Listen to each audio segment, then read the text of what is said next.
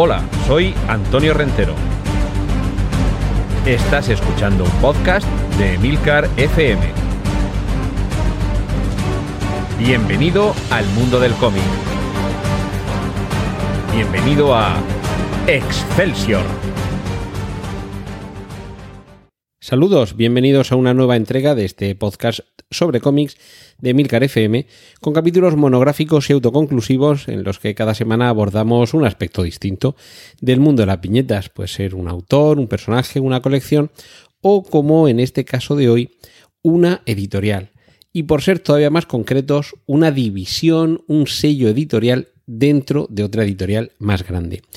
Hoy hablamos de Vértigo, también conocida como DC Vértigo o Vértigo Comics. Y con lo de DC ya me imagino que estaréis teniendo claro que se trata de una división que existió dentro de DC, eh, la compañía que nos ha legado a Batman, a Superman y a tantos otros. Lo cierto es que a partir del año 93 se decidió, comenzó todo esto un poquito antes, a mediados finales de los años 80, se decidió aglutinar bajo un sello concreto una serie de, colecciones, de títulos, de personajes, sobre todo de autores que tenían como fondo una serie de personajes y de tramas más adultas.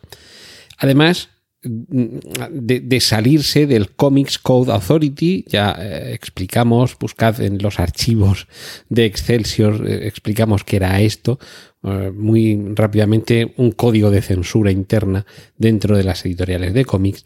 Y, claro, esto impedía que algunos contenidos sexualmente, no vamos a decir explícitos, porque tampoco se trataba de pornografía, pero sí mm, sexualmente mm, muy claros y muy expuestos, eh, estuvieran dentro de las páginas de los cómics, tampoco violencia, lenguaje rudo y temas eh, que, bueno, se consideraba que podían dañar a los lectores más jóvenes. Había historias que necesitaban, o que la industria o los autores pensaban que necesitaban esta serie de contenidos, no tenían cabida bajo este sello y lo ideal era publicarlos en otra colección, en otra editorial y separarlos de, en este caso, de DC, para así tratar de que, aunque estuvieran bajo el mismo paraguas, pero que ya se viera claro que era otro tipo de producto de cómics. Y lo cierto es que hubo una, serie de, autores, como digo, a mediados de los 80, a finales de los 80, sobre todo con el desembarco desde Inglaterra, con, con autores como, como Neil Gaiman o como Alan Moore, que traían este tipo de tratamiento de cómics.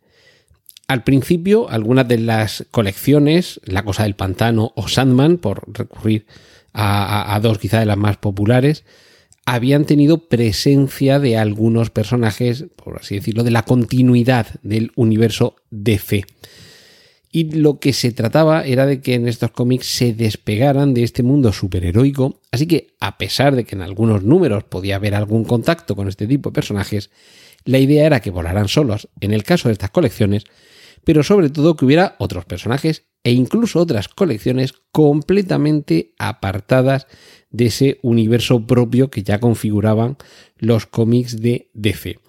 Vértigo nacía con una vocación de independencia, con una vocación de, estar en una cámara estanca apartada, aunque, como digo, ya había eh, unos contactos previos, pero que a partir del momento en el que se configuró como tal, en 1993, la idea es que estuviera completamente apartada. Esto sobre todo hacía que la mayor cantidad de colecciones y de, miniseries o de volúmenes únicos tuvieran como fondo los géneros del terror y de la fantasía, en algunos casos también la intriga policial, pero eh, sobre todo lo que había de fondo era un tratamiento más adulto de la, materia que había de fondo, me perdonáis la reiteración, eh, sobre todo también de los personajes, incluso en algunos momentos unos, eh, unas críticas sociales que eran impensables en los cómics, digamos, mainstream de DC. Hay que comentar que se debe a Karen Berger la creación de esta línea editorial. Fue esta editora la encargada de darle forma a Vértigo, por cierto, con unos comienzos en los que incluso esta subsidiaria llegó a tener otro nombre, Elix, con H al principio. Y, a partir de ahí sí que hubo eh, algunos, algunos pasos comunicantes, digamos, entre toda esta amalgama hasta que ya nace como tal Vértigo, que como digo, eh, ha tenido esos otros nombres, Vértigo Comics o DC Vértigo. Hay que decir que los, lo que conforma la identidad de Vértigo, además de estos eh, títulos ya mencionados, son otros que sin duda os sonarán mucho porque algunos de ellos han tenido tanto éxito que ha llegado hasta nuestros días hasta el punto de trasladarse a otros ámbitos culturales como son el cine o las series de televisión. En el caso de Preacher, por ejemplo, es el caso de Constantine, es el caso de V de Vendetta o de una historia de violencia. Todo esto lo conocemos en algunas ocasiones, o algunos lo conocen a través de los estrenos cinematográficos o de series televisivas. Previamente hay algunos que han llegado a los cómics pero en principio muchos de estos cómics, la mayoría se publicaban en, como suele ser habitual, en formato grapa, 24, 32, 36 páginas, lo que corresponda, y, de forma mensual, aunque fueran miniseries de 6 números, de 8 números, de 12, de 3, miniseries en los que cada mes se publicaba un ejemplar. Y casi desde el principio había en vértigo, con esta voluntad, como digo, de dirigirse a un público más adulto, había la voluntad de recopilar en tomos todas estas publicaciones. Y sin duda, este fue uno de los grandes secretos del éxito de Vértigo. Primero que eran, eh, salvo excepciones, como puede ser Sandman, por ejemplo, o Preacher, eh, eh, no eran colecciones como puede ser Superman o los Cuatro Fantásticos, que pueden llegar a los 300 o los 400 números, porque cada mes va saliendo un número durante décadas. No era el caso, de hecho, algunos de los cómics ya nacían como una eh, serie limitada o una colección limitada de 6, 8, 10 números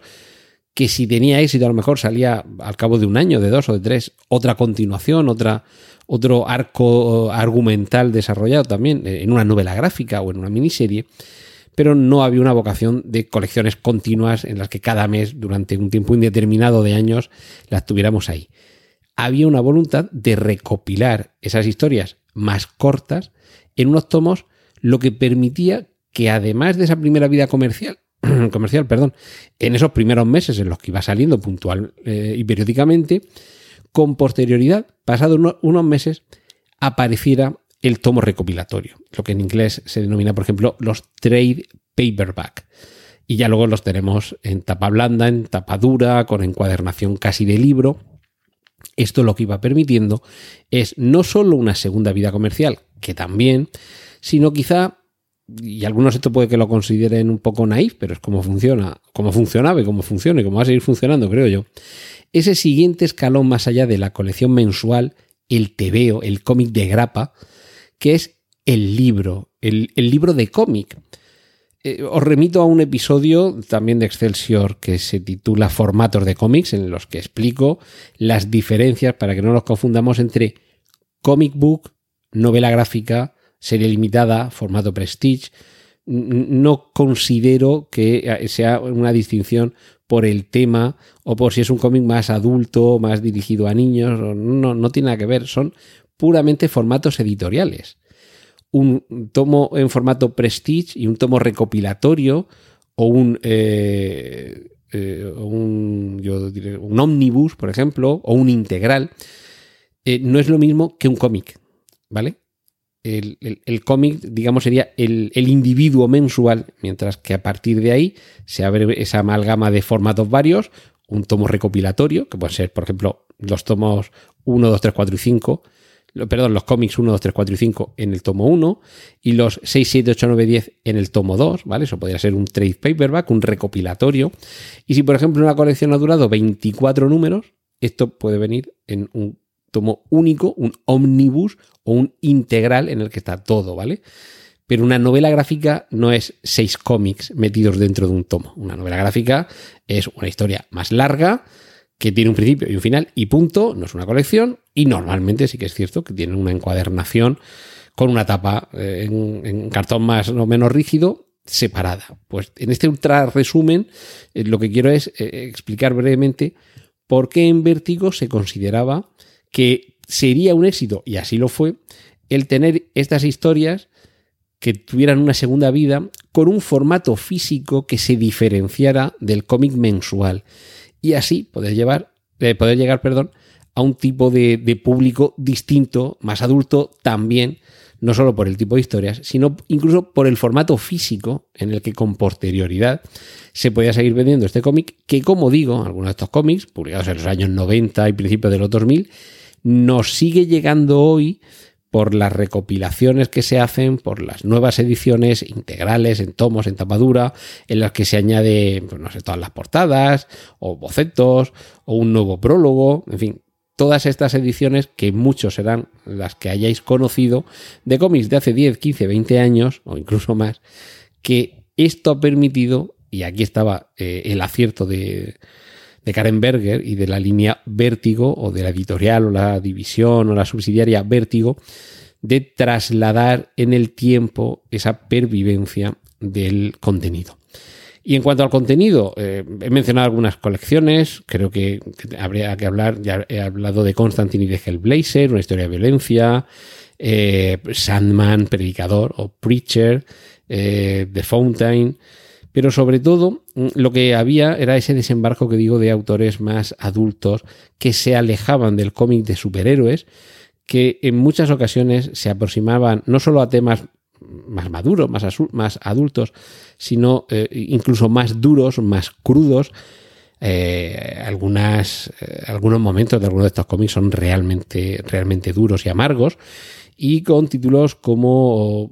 incluso con grupos de superhéroes, como podía ser Doom Patrol, o con superhéroes como Animal Man, se estaban apartando de lo que hasta ese momento se venía haciendo en DC. Eh, algunas series como Y, el último hombre, o Y, The Last Man, eh, series como Transmetropolitan. En algunas ocasiones fue precisamente esa segunda vida cuando llegaron los recopilatorios, cuando consiguieron el éxito. Pero a pesar de todo eso, siempre hubo una confianza en los grandes autores. Y hablo tanto de guionistas como de dibujantes. Eh, hemos hablado de Neil Gaiman y de Sandman. Por supuesto, si hoy estamos hablando de Vértigo y por continuar esta especie de miniserie dentro de Excelsior este verano, ya os adelanto que el próximo capítulo lo vamos a dedicar a Alan Moore, pero aparte de estos nombres, otros como Ed Brubaker, Howard Chaykin, Jamie Delano, eh, Mark Millar, ¿qué, decir de Mark Millar? Que tiene incluso su propio universo adquirido por una plataforma eh, de streaming para tener, en fin, un nivel un poco más modesto, pero como su propia Marvel o su propia DC con sus propios personajes. Tenemos a Grant Morrison, a Matt Wagner, eh, El Cuervo, otro cómic de James O'Barr trasladado a la gran pantalla y con la mala suerte de que en el rodaje de la primera de las varias entregas que hay falleciera en un accidente por un disparo mal controlado su protagonista Brandon Lee, hijo de Bruce Lee, que también había fallecido en circunstancias para algunos extrañas y que eh, hizo renacer ese lugar común de las maldiciones cinematográficas. Eh, Cien balas, American Vampire, eh, Weird World Tales, eh, no sé, los libros de la magia, se me había olvidado eh, mencionar The Books of Magic, Deathman, otro personaje alejado del mundo de los superhéroes, pero que también tenía las raíces profundamente clavadas en el mundo de lo sobrenatural. En fin, una, una colección importante de títulos que en algunos casos son, esto sí, novelas gráficas, como puede ser el caso de una historia de violencia, y en otros eh, series limitadas o series con algunas decenas de números a sus espaldas. Prácticamente todas ellas muy recomendables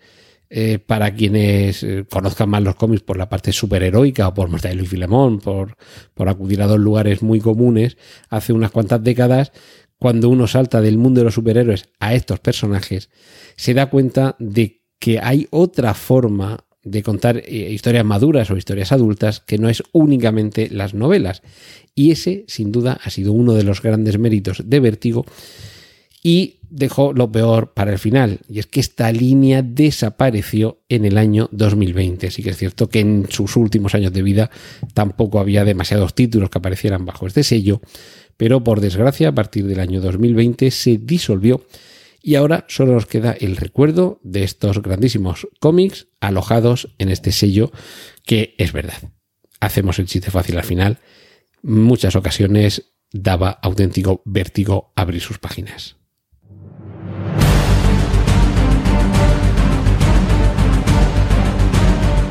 Has escuchado Excelsior, un podcast de Antonio Rentero para Emilcar FM. Puedes escuchar más episodios y contactar con nosotros en emilcar.fm barra Excelsior.